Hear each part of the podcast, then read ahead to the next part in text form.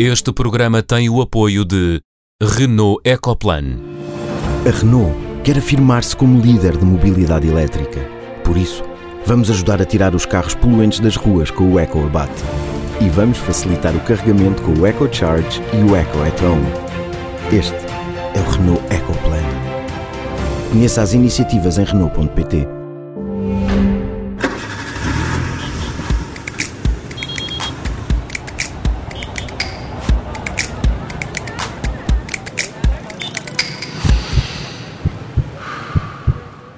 Bem-vindos ao Som Ambiente, programa da Rádio Observador dedicado à sustentabilidade e às questões ambientais. Todas as semanas com a bióloga marinha Catarina Grilo, a Sofia Guedes Vaz, filósofa do ambiente, e o engenheiro biofísico António Paulo Soares. Olá a todos. Olá. Olá, Olá, bom dia. Na primeira parte do programa desta semana, vamos olhar para o programa de apoio a edifícios mais sustentáveis, apresentado há dias pelo Governo, e na segunda parte recebemos Joana Gonçalves de Sá, investigadora e uma das autoras do documento Portugal 2030, uma sociedade ética. Vamos conhecer mais sobre este documento e as ideias nele contidas. Para já, os sinais. Catarina, queres atribuir o sinal vermelho do programa desta semana, recuperando uma polémica que marcou a agenda mediática da última semana, a disciplina de cidadania e desenvolvimento. Porquê? Porque esta disciplina tem uma componente de educação ambiental que, tal como tantas outras componentes, é fundamental para termos cidadãos que querem e exigem um país melhor, isto é, que seja mais um país mais respeitador do direito a um ambiente saudável, preocupado em reverter a perda de biodiversidade e em travar as alterações climáticas, que são, no fundo, as, aquilo que eu acho que são as componentes essenciais da, uh, e que devem motivar a educação ambiental.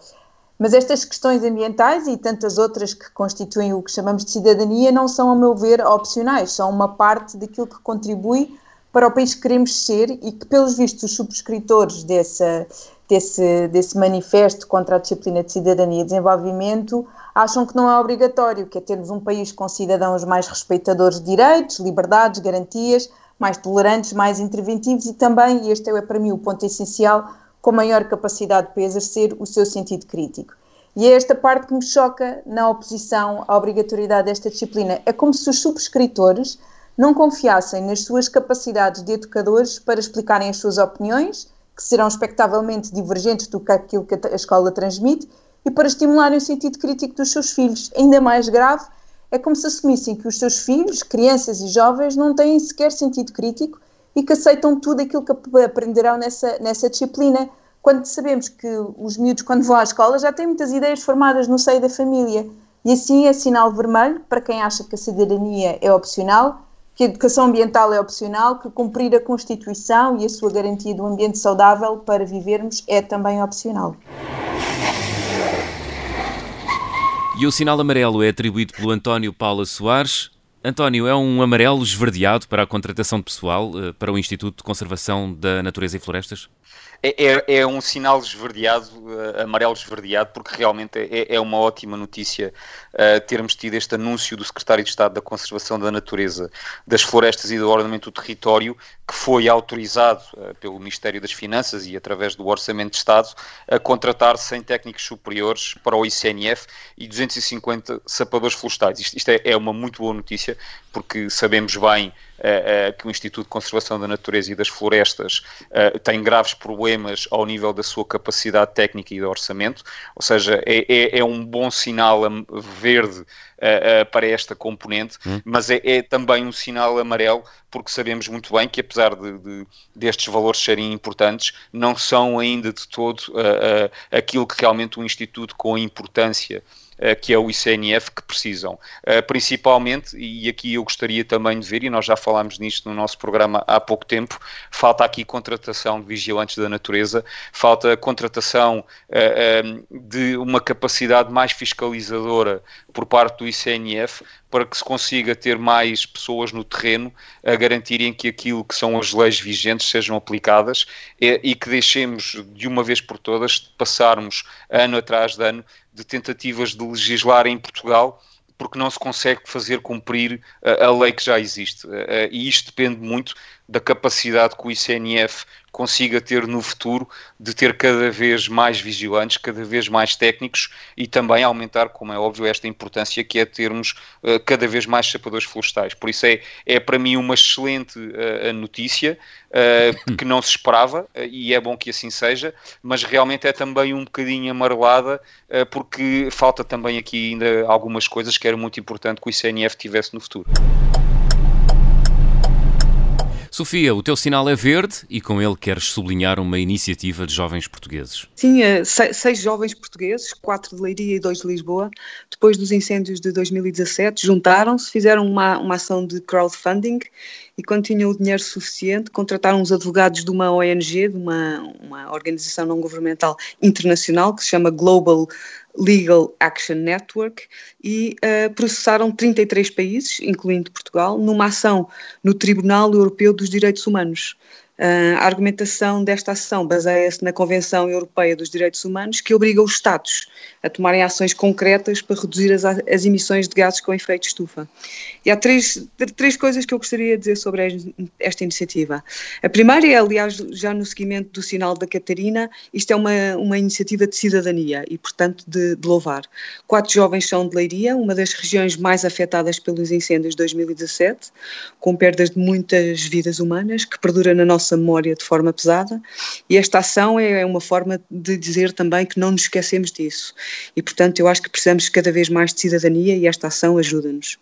Uh, a segunda coisa é que mesmo que esta ação não venha a ganhar, o que será difícil e moroso porque processar 33 países ao mesmo tempo é um processo muito complexo, não deixa de abrir um precedente importante para os países pensarem duas vezes antes de não cumprirem o, o Acordo de Paris e, e, as ações contra as alterações climáticas. Portanto, pode ser que também que acabe com uma certa leviandade com que muitos ainda encaram as alterações climáticas. Precisamos, portanto, de muito mais responsabilidade. Hum.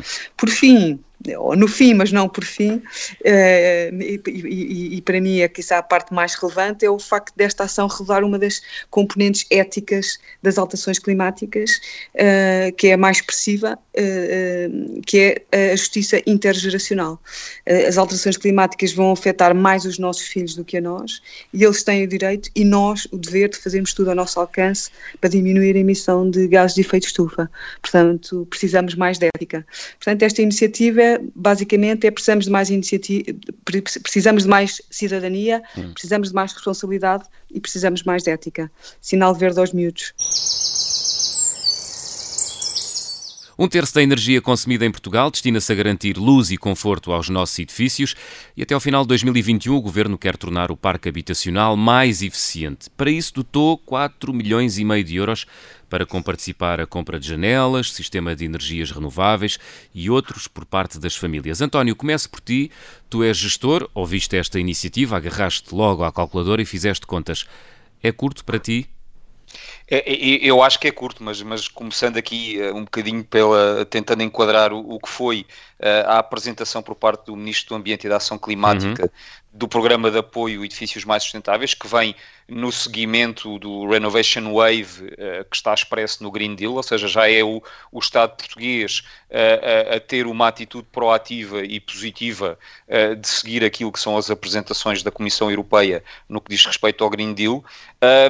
eu vi com bastante agrado algo que não é muito normal na burocracia do Estado português, que é, é uma apresentação clara que estamos a falar de um programa com muito pouca burocracia, obviamente com, com, com uma fiscalização que, que, será obrigatória no futuro, mas é, é, é, é de, saudar, é de saudável uh, termos o Estado a diminuir a sua uh, burocracia uhum. só para, e, só e para, vermos... Só para contexto dos nossos ouvintes, portanto, o, o, o, os cidadãos compram uh, as janelas, ou os sistemas de ar-condicionado, ou os painéis solares, apresentam a fatura no fundo ambiental, que por sua vez vai verificar a compra e uh, vai ressarcir o cidadão. Portanto, é este Exatamente. o esquema de funcionamento. Ou seja, é, é, é algo inova, é, é, algo, posso dizer, quase inovador no Estado português. Esperemos que uhum. resulte. Uh, será uma novidade e esperemos que a resultar que se replique uh, em muitos outros processos, porque realmente uh, sabemos perfeitamente tudo o que é a candidatura a fundos, seja do Estado Sim. português, seja da Comunidade Europeia. É um, mecanismo que também, é um mecanismo que também já funciona com as bicicletas elétricas e com os carros. Aliás, é o mesmo é, fundo, o fundo ambiental. É. Sim, exatamente assim. Ou seja, vemos o fundo ambiental a ter aqui uma atitude proativa hum. que espero que seja replicada. Agora, realmente, e voltando ao, ao, João, o que me tinhas dito no, no, no início deste tema, realmente a ideia é fantástica. Isto eu vou aqui um bocado também apanhar um bocado o que já disse nos sinais. Isto para mim também é um bocadinho um sinal amarelo esverdeado, porque sendo uma boa ideia e tendo aqui uma série de, de, de situações bastante inovadoras e interessantes, temos um, uma, uma dotação orçamental de 4 milhões e meio e depois apresentamos aqui um valor de, de 7.500 euros de teto máximo por, uh, uh, por edifício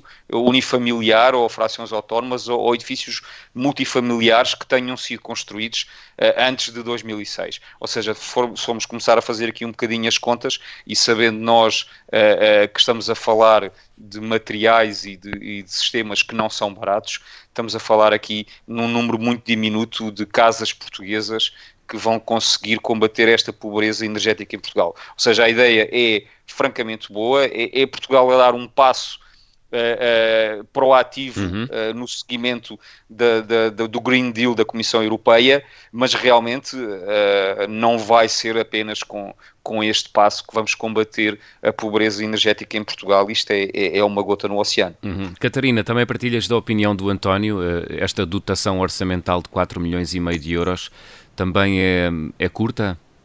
Sim, é, não só é curta, como também a forma como está dividida entre este ano e o próximo ano uhum. um, acaba por não, não ser muito, muito favorável. Isto é o problema do, do fundo ambiental, é que uh, em, em, vez de se ter uh, financiamento plurianual, tem-se anual em que tem que se gastar nesse ano e, e pronto. Portanto, temos agora quatro meses, uh, portanto, os cidadãos têm quatro meses para para gastar 1 milhão 750 mil euros uhum. uh, e pedir o seu reembolso e depois para o ano são 2 milhões e 750 mil euros para o ano, e, para o ano inteiro.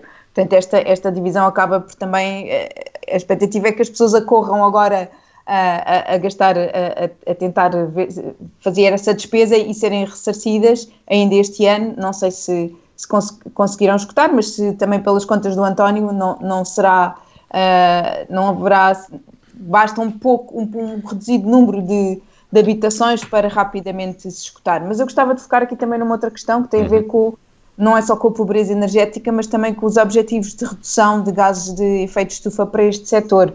Um, aquilo que, que, que, está previsto no roteiro para a neutralidade carbónica é que haja reduções de emissões no setor residencial de 97 uh, ou em 96% face a 2005, em 2050, ou seja, é suposto haver de facto uma redução muito substancial das emissões no setor residencial. E isto passa muito pela, pela eficiência energética, que este tipo de programas pode pode ajudar à eletrificação, que é aquilo que nós esperamos que aconteça também agora quando deixarem de, de ser vendidas as garrafas de gás butano, ou seja, as pessoas que não têm gás canalizado na sua casa, que são geralmente pessoas que vivem longe dos centros urbanos, de, de longe da rede de distribuição de gás natural, vão deixar de ter estas garrafas à venda e vão ter que passar a ter os eletrodomésticos que, que dependiam deste, deste, desta fonte de energia vão ter que ser elétricos e depois também pelo isolamento e a reabilitação e finalmente também pelo solar térmico e bombas de calor. Um, eu acho que também é interessante, é uma coisa que eu continuo a não perceber em que ponto é que está, que é a possibilidade também dos, uh, dos, dos, condomínios instalarem eles próprios os, os painéis uh, fotovoltaicos no, no telhado dos prédios, não é? E com isso também alimentar, alimentar a rede. Não sei se, se isto também será uma coisa contemplada por este programa, mas seria também algo interessante, até na lógica hum. uh, de descentralizar a produção elétrica e assim também contribuir para que haja mais energia elétrica uh, de fontes renováveis que uh, fomente também a eletrificação pelo que eu percebi, uh, apenas contempla utilizadores domésticos, portanto, ficam de fora empresas e uh, condomínios. Ah, pronto, olha, isso é, é pena porque seria uma oportunidade para incentivar este tipo de, de ações da parte dos condomínios. Uhum. Sofia, eh, eh, eu queria, eu queria falar um bocadinho de, de, desta questão que o, que o António já falou, da, da pobreza energética. Uhum. Uh, de facto, os estudos dizem que Portugal tem 10% da população em pobreza energética, mas aqui, mais do que estarmos em pobreza energética, o problema é que a pobreza energética se, é, é ao mesmo tempo da pobreza monetária. Uh, e, desses 10%, 8% da população estão não só em pobreza energética como em pobreza monetária. E, portanto, o dinheiro que vem deste, deste fundo nunca vai ser possível ser aproveitado pelas pessoas que estão em pobreza monetária também, porque 70%, embora pague 70%, nunca paga Uh, eles nunca vão ter dinheiro para os 30% uh, de, que seria necessário para melhorarem as suas casas. Portanto, há aqui é, é esta questão que eu gostaria de, de, ressalvar. Depois também esta ideia, houve um estudo que o ISEG fez há um ou dois anos sobre pobreza energética e falava uh, em 400 milhões de euros para, para, para, para, ultrapassar este gap energético que existe, aquilo que nós precisamos e aquilo que, que nós temos. Portanto, 4 milhões é, é, é 10%, não é? É 10% daquilo que nós precisaríamos. Uhum. Portanto, como também já a Catarina e o António disseram, não deixa de ser uma gota uh, no oceano.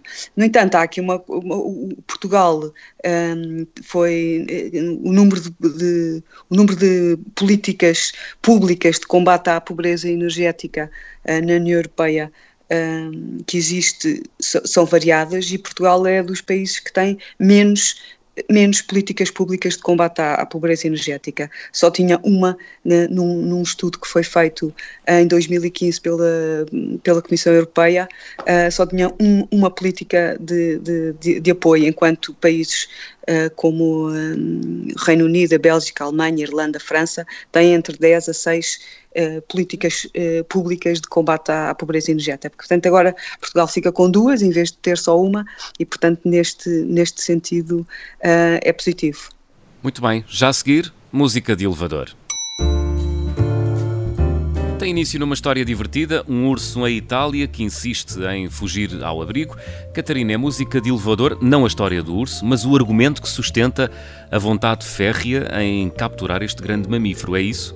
Sim, eh, há esta preocupação de que os ursos poderão uh, atacar as pessoas e de facto têm tendência a aproximar-se dos centros urbanos, porque é lá que também encontram alimentos, e isto não é, não é, uma, uma, uma, não é nada de novo, nos Estados Unidos também é frequente este tipo de discussões, uh, e, e, então a lógica aqui é tentar restringir ao máximo uh, a circulação destes, destes ursos. Este urso em particular é bastante habilidoso e, e consegue sempre uh, encontrar formas de fugir, por mais altas que sejam as, as vedações, por muito que sejam eletrificadas. Hum. E se calhar aquilo que devíamos pensar era em procurar melhor, melhorar a nossa convivência com estes animais e se calhar pensar que não podemos estar sempre a a ser intrusos no seu espaço e que, de facto, a recuperação desta população, que no ano 2000 eram apenas 4 indivíduos nesta zona de Itália e agora está em 90, é uma coisa positiva e devíamos era trabalhar a nossa relação com estes grandes animais e não tentar à força mantê-los uh, fechados. Saber aceitar, não é? Exato. Final da primeira parte, regressamos já a seguir. Até já.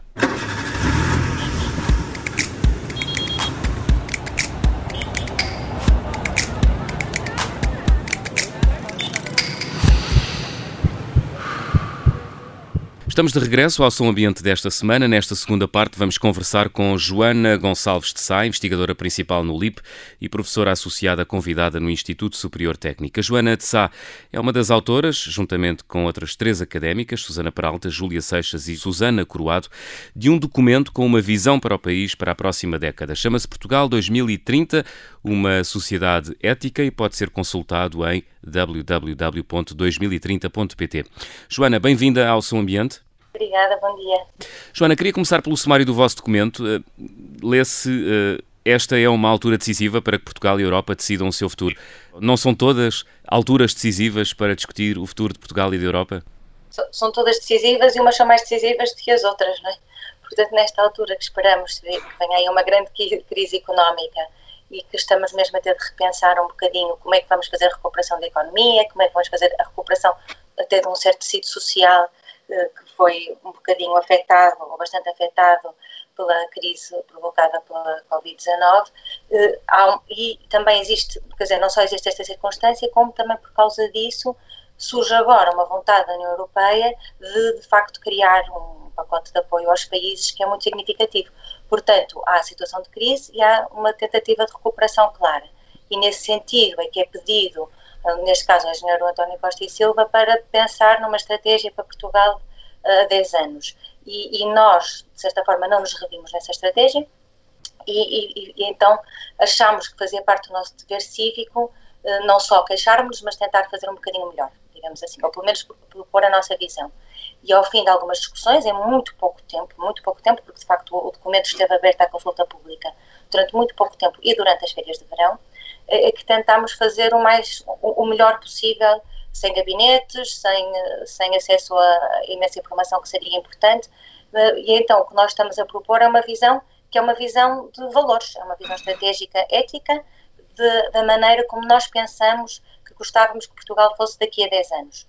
Não é um documento técnico, estava a dizer que nós somos as quatro académicas, e é verdade, eh, duas de nós eh, engenheiras, mas não é um documento técnico, é um documento com uma visão de valores, de, de, princípios para o país. Uhum. E, e, portanto, e, e, porque achamos que agora é uma altura em que não só vem o financiamento, como existe uma certa abertura para se tentar fazer algo que seja diferente do que tem sido tentado até agora. Uhum. Porquê é que optaram por fazer um, documento mais... Uh, uh, com mais princípios do que uh, com menos ideias concretas?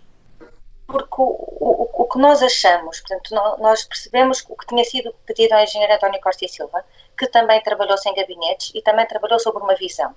Portanto, o que nós tentámos fazer foi o mesmo, fazer uma visão que não fosse técnica, porque é um bocadinho a ideia do sonho que comanda a vida. Portanto, hum. se nós não temos o sonho primeiro, eh, tudo o resto tem de vir a seguir. Depois, tudo o resto tem de ser trabalho sério, com os gabinetes, com os, com os peritos, eh, para tentar perceber como é que é feita a implementação. Mas antes disso, tem de haver uma visão muito clara de onde é que nós queremos estar daqui a 10 anos. E foi essa visão muito clara uh, de princípios que nós não encontramos no documento uhum. original e foi essa que nós quisemos trazer à discussão pública uh, e, e ao, ao, máximo possível agora aberta a todos para que possam dar contributos, para que possa ser melhorada, mas o, o, o princípio, os valores serão os, o que nos vão guiar e não as limitações éticas ou os, os constrangimentos de, de, de, gabinete, porque, quer dizer, se uma pessoa parte logo disso, nunca consegue ter uma visão abrangente de longo prazo. Hum. Há aqui várias ideias no, no, vosso documento, gostava de falar sobre elas. Uh, uma delas tem a ver com a área da economia digital e o meio ambiente. Um, é uma proposta bastante original, a criação de um Airbnb de eletricidade. Uh, o que é que é isto e porquê é que uh, isto surge como alternativa às atuais soluções, os pontos de carregamento? É porque estes não servem, é isso? Exato o, durante toda a, ao longo de toda a proposta existe muito a ideia de distribuição e muito a ideia de tentar que não haja monopólios, que não haja uma grande centralidade dos, dos sistemas, mas o mais possível que eles sejam distribuídos. Isso é muito óbvio nas questões de, de energia, quer em termos de produção, que é algo que o documento foca bastante, eh, que portanto a produção de energia ser, o investimento ser uma produção de energia distribuída e cada vez menos nos monopólios, e a própria eh, distribuição da energia, digamos assim. Portanto, por exemplo, em Lisboa, pessoas em Lisboa ou no Porto que queiram comprar um carro elétrico e não tenham garagem, têm imensa dificuldade em carregá-lo há, há, poucos postos, os postos muitas vezes estão ocupados uh, e, e, não há razão nenhuma técnica, portanto isto é uma ideia da, da Júlia Seixas, hum. que, que nos explicou que não há razão nenhuma técnica, tanto quanto ela também investigou e percebeu, para que existam focos de carregamento, portanto qualquer sistema de carregamento das casas, dos cafés, por aí fora serve e com isso consegue-se distribuir o sistema. Da mesma forma a produção, se houver de facto um investimento na produção, na microprodução, eh, não há necessidade de enormes parques solares, ou pode reduzir imensa necessidade de enormes parques solares. E, e, e nesta, também existe muito esta ideia de distribuição, por exemplo, na parte da economia, e quando se pensa em algo parecido com um rendimento universal, eh, porque é, há, há muito a ideia de que nós, tem de haver um, uma, uma, possibilidade de dar a todas as pessoas, a, a, que, que todos os cidadãos tenham a possibilidade de participar ao máximo na construção do, do país. Isto não quer dizer, de forma nenhuma, que se reduza a importância do papel do Estado em diferentes níveis, mas, acima de tudo, que se reduza a possibilidade de monopólios em diferentes áreas ou que se reduza a possibilidade das pessoas darem o seu melhor ou poderem mostrar o seu melhor em, em, todas, as, em todas as circunstâncias. Portanto, e, e, também, por exemplo, na parte da ciência falamos muito nisso, da parte de haver um ecossistema mais distribuído, quer na distribuição de financiamento, quer na própria, no próprio acesso aos financiamentos. O, uma, quanto, quanto mais uh, facilitarmos o acesso das pessoas melhores a, a diferentes níveis. Uhum. Portanto, isso é uma ideia, essa ideia de distribuição é uma ideia central uh, a todo o documento. E a ideia do, esta palavra é horrível, não sei como é que isto diz em português, do empoderamento uh, dos, das, das, diferentes famílias, das diferentes pessoas, é outra ideia central. Dos cientistas, de todas as pessoas que participam no, no sistema. Oh, Joana, eh, pegando aqui na, nesta parte, estamos a falar daqui da parte de, de energia uh, e, e, lendo o vosso, o, o, vosso estudo, isto é realmente é uma vossa visão ambiciosa do futuro e, e, eu vejo em muita parte que vocês consideram que Portugal deve ter, deve assumir um lugar de liderança. E, nós temos vindo a ouvir nos últimos tempos uma grande aposta do governo português até na questão do hidrogênio e de sermos um exemplo para o resto do mundo e estarmos na, na frente da investigação. Vocês acham que nós eh, com um país com, com, com parques recursos e com uma economia uh, tão complicada, que nós devemos estar na liderança destes processos ou, ou deveríamos esperar que outros descubram esta tecnologia e estes processos e nós copiarmos o, os bons exemplos. Qual é é a vossa opinião acerca disto? Há aqui duas coisas diferentes. Uma tem a ver com a parte do desenvolvimento técnico, da investigação científica, em que o, o, no, o nosso documento é uma, um pequeno resumo, digamos assim, um muito mais alargado que vai ser publicado em breve, com imenso, com uma, uma lista muito grande de signatários, de apoiantes, cientistas e empresários. Portanto, este é um pequeno resumo, uma parte mais pequena que está incluída neste documento, e há, há aqui dois lados que são importantes. Um é o lado do, da investigação, do desenvolvimento, isso, em que áreas há. É, é, muito importante que se faça a chamada investigação fundamental, não é? Portanto, investigação que não é necessariamente aplicada, que não está necessariamente a resolver problemas óbvios, mas é investigação que nos oferece os alicerces, os fundamentos para tudo aquilo que nós possamos a vir precisar eh, no futuro. E, de, e ao lado da investigação técnica, é ou mais fundamental, ou mais aplicada, ou mais técnica, que, é, que nós temos de, de pensar. É um lado. O outro lado é o lado da energia, em particular do caso do hidrogênio. O que nós fazemos no documento é tentar mudar o paradigma. De certa forma, a questão do hidrogênio é a mesma questão que se coloca em relação ao, ao, ao, às renováveis, ou a mesma questão que se coloca em relação às não renováveis e por aí fora.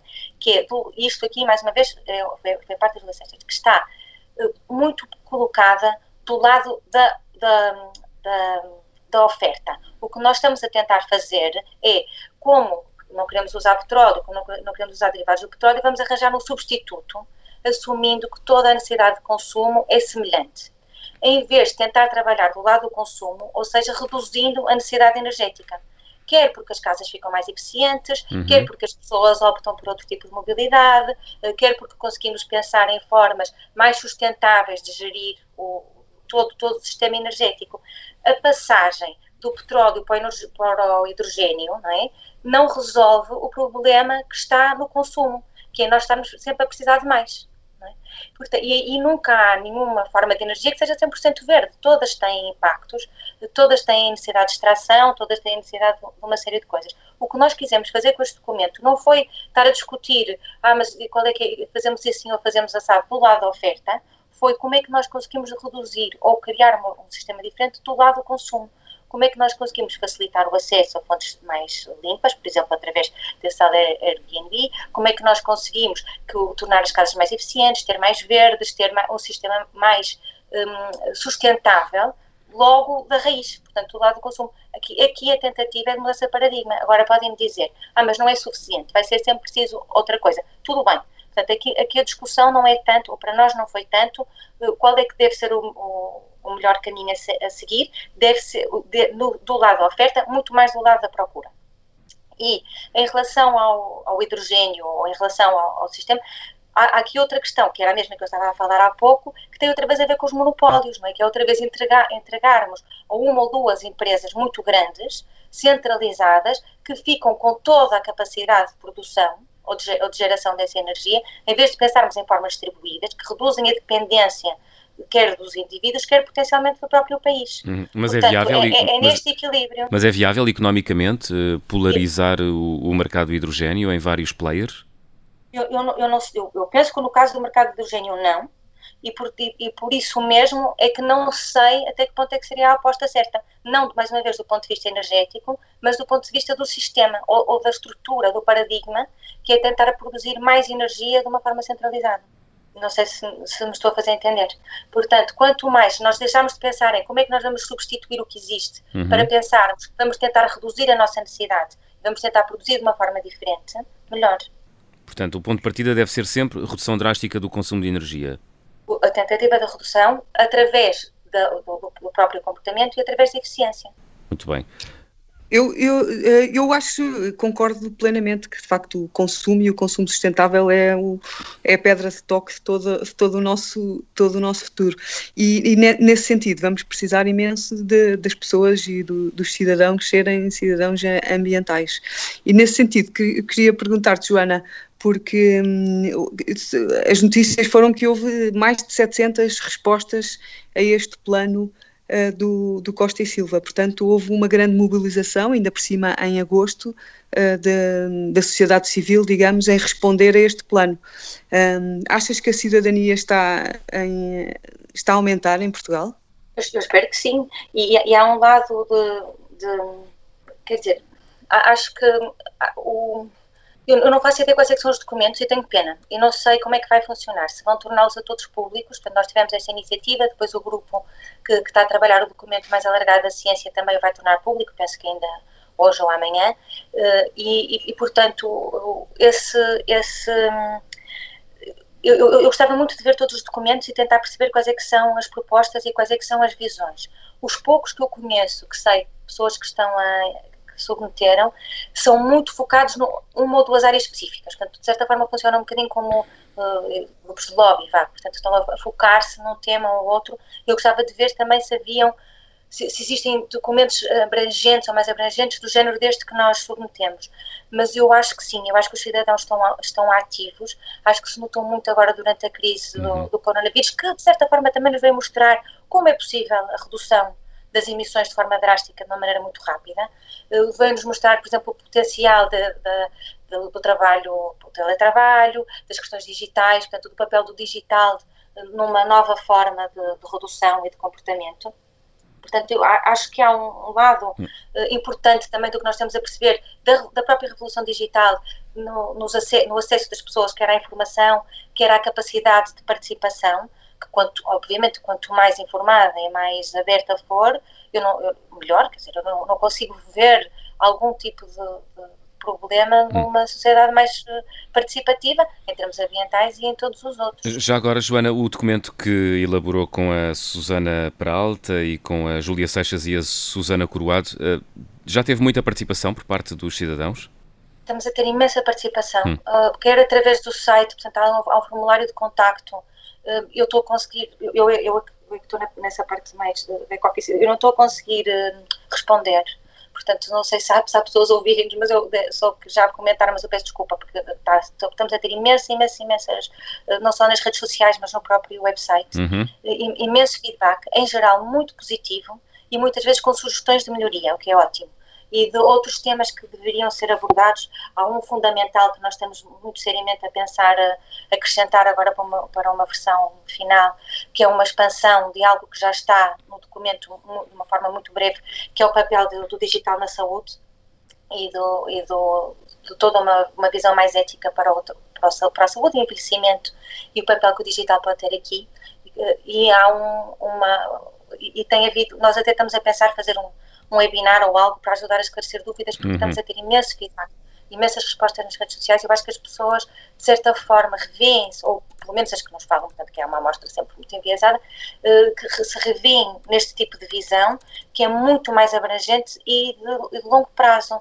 E, e, e nós estamos absolutamente convencidas que se nós não temos primeiro a visão a guiar-nos, e uma visão que seja de facto ambiciosa. Nós, nós discutimos bastante a questão do rendimento básico e universal e o, incondicional e, e, de facto, quer dizer, nós, uma das coisas que nós falamos foi que quando o Bismarck começa a pensar numa solução de pensões, hum. é? É, é, quer dizer, é um, é um, salto incrível o assumir que nós vamos pagar às pessoas porque são envelhecidas e que já não vão contribuir necessariamente de uma forma económica para o, para o, para o país em termos de produção. Uhum. E esta ideia de que nós podemos eventualmente até reduzir a necessidade de produção e reduzir o, o esforço no consumo, né? porque temos uma sociedade que está tão apoiada na necessidade sistemática de consumo porque deixa de haver esta necessidade financeira de, de, de, dentro da economia, portanto é feita a distribuição de uma forma diferente, isso pode ter um impacto ambiental fundamental. Uhum. Portanto, até, até, isto para nós, é este documento, nós pegamos nestas quatro áreas, podemos ter pegado noutras, mas pegamos nestas porque para nós elas estão completamente ligadas umas às outras. A Joana, tinha, tinha aqui um, uma questão que é o, o que é que depois vão fazer com o manifesto depois ah. dos comentários recebidos? Para que é que isto vai servir então? Nós, nós estamos, portanto, quer dizer, primeiro abrimos a discussão e, e uhum. acho que de facto está a gerar muita discussão e também vos agradeço o convite para estar aqui um bocadinho a falar sobre o documento, porque quanto mais pessoas chegar, melhor.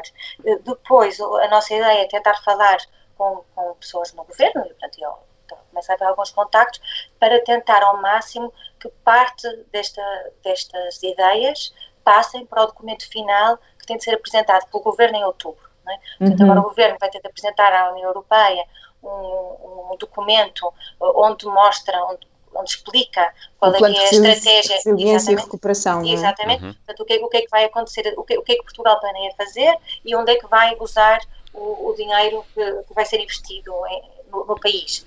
E, portanto, quanto nós, há, há, aqui uma, nós fazemos isto na sequência desta visão, porque temos esta visão uh, paralela, digamos assim, não, não, não necessariamente alternativa, mas paralela, e que possa ajudarem a fazer parte desse documento. Portanto, esse é um objetivo final. O outro objetivo é, é que muitos destes assuntos, eh, muitas destas que nós achamos são mudanças de paradigma, passem para o discurso público e sejam abertas à discussão. Portanto, que deixe de ser algo como isto é impossível ou isto não pode ser feito, uhum. para ser algo em que os cidadãos, se se revêem, se se revêem, uh, pensem em conjunto como é que nós conseguimos implementar. Portanto, deixa de ser, ah, se eu quero isto, passa a ser como é que eu vou fazer que isto aconteça. Muito bem. Oh, Joana, Joana, falando, oh, Joana, falando nesta questão de, de, como é que as coisas conseguem implementar e também voltando aqui um bocado à parte ambiental e de economia, vocês uh, têm aqui no, no, num dos pontos que querem apostar na economia circular como fonte de matérias-primas em vez de extrair uh, matérias vi, virgens, nomeadamente em projetos de indústria extrativa. Ou seja, vocês aqui contrapõem um bocado aquilo que é apresentado no plano de recuperação económica do engenheiro Costa e Silva. Mas como é que vocês concretizam uh, esta aposta na economia circular uh, uh, como fonte de matérias-primas? Há um, há um, lado que depois nós temos um bocadinho na parte da, da, ciência, que, como disse, é independente, portanto, os signatários desta parte não são necessariamente signatários desta, mas que tem um lado aqui importante para nós, que é a questão da investigação e da técnica. Há bocado perguntavam devemos estar a fazer uma grande aposta na investigação no hidrogênio, por exemplo? E aí o, o que eu responderia, nós devíamos estar a fazer uma grande aposta na investigação na, na indústria de recuperação. Como é que nós aprendemos a fazer isto de forma eficiente, a conseguir uh, tirar o lítio dos telemóveis, não é? Portanto, quer dizer, como, é que nós conseguimos este tipo de investigação que ainda está a precisar de ser desenvolvida uh, a nível de engenharia, essa certamente será uma boa aposta, não é? Portanto, aqui, e que pode ser algo que é útil para Portugal, mas para todos os outros países. Portanto, poder trabalhar, fazer investigação na indústria circular, esse seria um caminho interessante. Uhum. Joana, temos um minuto e eu gostava muito de ouvir aqui sobre uma questão que, que, que, se pode ler na página número 8 do vosso documento. Portugal tem uma oportunidade para liderar um movimento transformador apoiando a recuperação económica em produção de alto valor acrescentado, sustentável e inclusiva. Em que áreas é que Portugal pode liderar esse movimento transformador? Acho que aqui é o tipo de área em que nós nós temos opiniões, certamente, e temos pensado no assunto, uh, mas onde acho que era ótimo poder trabalhar diretamente com os gabinetes sobre isso. Há duas áreas principais. Uma destas é esta que nós estamos a falar, portanto, a indústria circular, da, da indústria de recuperação para reduzir a extração, a indústria de um tipo de, de, de desse tal valor acrescentado que é completamente diferente. E a outra área é a área do digital portanto, da revolução digital, que nós vimos agora como todos, de repente, não é? Todos os países fizeram a transformação digital, as indústrias, as empresas, de uma maneira muito forte. Hum. Há imenso espaço de investigação aqui, imenso espaço, imenso espaço de trabalho, de, de exploração que nós podemos uh, ter hum. e onde Portugal tem recursos humanos treinados de alto nível que estão a ser exportados. Portanto, os engenheiros, cientistas, biólogos, médicos, enfermeiros, uh, um, são áreas, uma das áreas onde nós mais temos o brain drain, portanto, onde mais outros países estão a aproveitar os recursos humanos portugueses bem treinados e onde nós podíamos, de facto, estar a valorizar esses recursos humanos para desenvolver uh, tecnologia, uhum. quer a nível de hardware, quer a nível de software, para estar a desenvolver tecnologia que de facto nos ponha num papel de liderança. E sem termos esta ambição de liderança, certamente não vamos chegar a um papel de liderança. Joana Gonçalves Sá, muito obrigado por ter vindo ao Som Ambiente e por esta reflexão sobre o, país, sobre o país que podemos ser a longo prazo. Uh, quanto a nós, Catarina, Sofia e António, até para a semana. Até para a semana. Deus, até, para, até a para a semana.